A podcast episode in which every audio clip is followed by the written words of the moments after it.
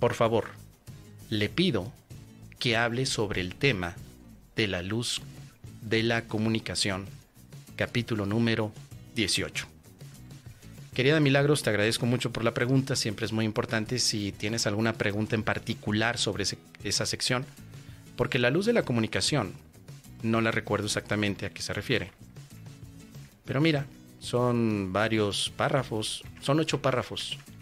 ¿Tienes alguna duda en particular? Porque leer todos los párrafos y explicarlos quitaría tiempo a las demás preguntas que tengo que responder. Pero vamos a leerlo de bolón ping-pong. Dice así.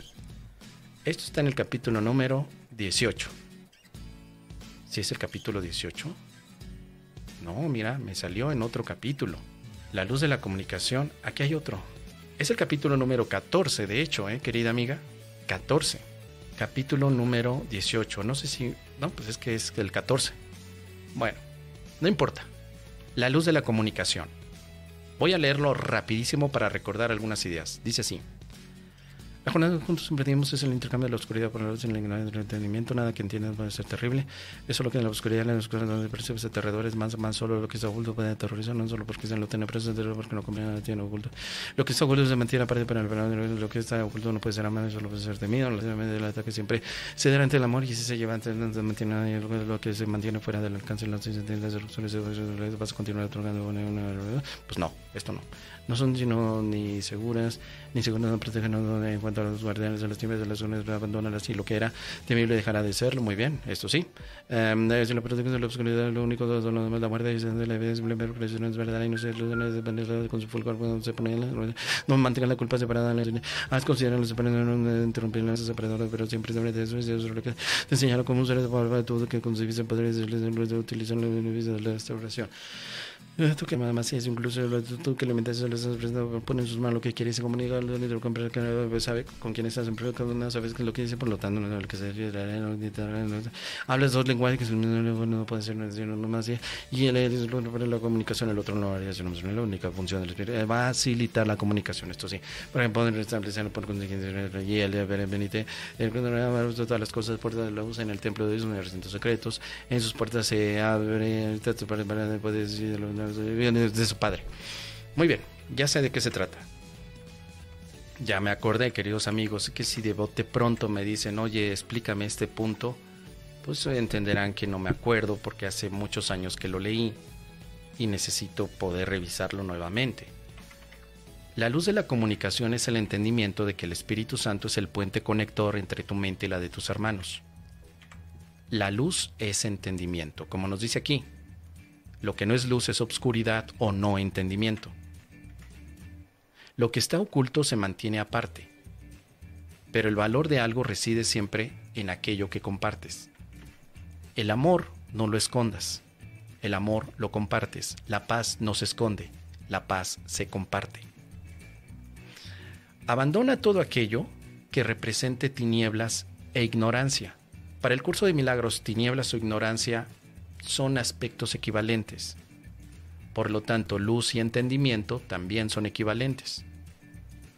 Cuando hablamos de obscuridad en el curso de milagros no estamos hablando de energía oscura y negra. No, simplemente de que no estás viendo las cosas. Si no ves algo es porque todo lo percibes oscuro. Cuando llega el milagro, tienes luz en tu mente. La culpa es ignorancia. No te das cuenta que no eres culpable ni nadie lo es. No mantengas la culpa separada de la inocencia, pues tu creencia de que puedes conservar las dos es completamente absurda. Esto es interesante. Pensar que la culpa es real, tanto como tu inocencia, o sea, yo soy culpable inocente o soy inocente culpable, es una equivocación. Tienes que llevar la culpa a la inocencia, que significaría ver si realmente es lo mismo. ¿Es lo mismo ser culpable que inocente? No pero no puede ser las dos. O eres una, o eres otra. No mantengas separados ambos aspectos. Esta es la razón por la cual yo dejé de creer que lo que decía Carl Jung me apoyaba para el curso de milagros. Carl Jung decía que abraces tu obscuridad, abraza tu sombra. Eres un ser de luz, pero también eres una sombra o tienes cosas de la sombra. Pues, ¿qué crees, mijo? Aquí en el curso de milagros solo eres luz, no eres sombra. La sombra representa, en este sentido, si quisiéramos encontrar alguna analogía, que quieres mantener separada la culpa de la inocencia, pensando que son dos realidades. Y en el curso de milagros solo existe una, una realidad. O eres culpa o eres inocencia. Así que aquí Carl Jung pues, ya no tendrá mucha opinión, ni siquiera su inconsciente colectivo, ni siquiera su sanación a través de la sombra. Ya Carl Jung no podría entrar aquí sus ideas, ya estaría fuera. Nada de que hay que, hay que hacer consciente lo inconsciente. Ese modelo ya no aplica aquí en el curso de milagros. Dice aquí que hablas dos lenguajes al mismo tiempo. Hablas el lenguaje del miedo y del amor, de la sombra y de la luz, del mole y del pozole mezclando todo, de la ética retros... No, perdón, ¿cómo era? De las constelaciones. Ay, no sé por qué no me sale. De las constel... Hay algo que pasa. Hablas de un curso de milagros y al mismo tiempo de las constel... Hablas de un curso de milagros y al mismo tiempo le mezclas las constelaciones. No sé.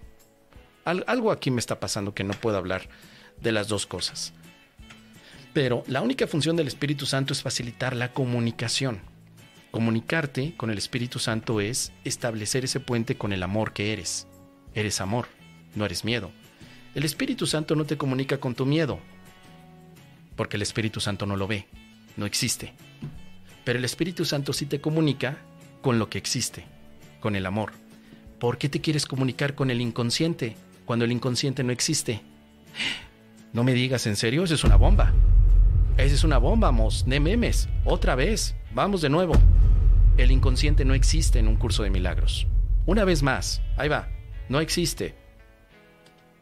Bomba. Porque lo inconsciente o lo subconsciente, como un modelo de Freud y de Jung después, es algo que escondes que es real. Y en el curso de milagros, nada que escondas pueda ser real. Jamás. Así que esto te puede ayudar a separarte un poquito de la psicología junguiana o freudiana en el tema de estudiar el curso. No necesitarías a Freud ni a Jung para aprender un curso de milagros. De hecho, el modelo mental del curso es mucho más fácil. Más fácil de entender, de aplicar y de llegar a la paz porque tiene un propósito mucho más didáctico y práctico. El Espíritu Santo representa el puente a la verdad. Se acabó.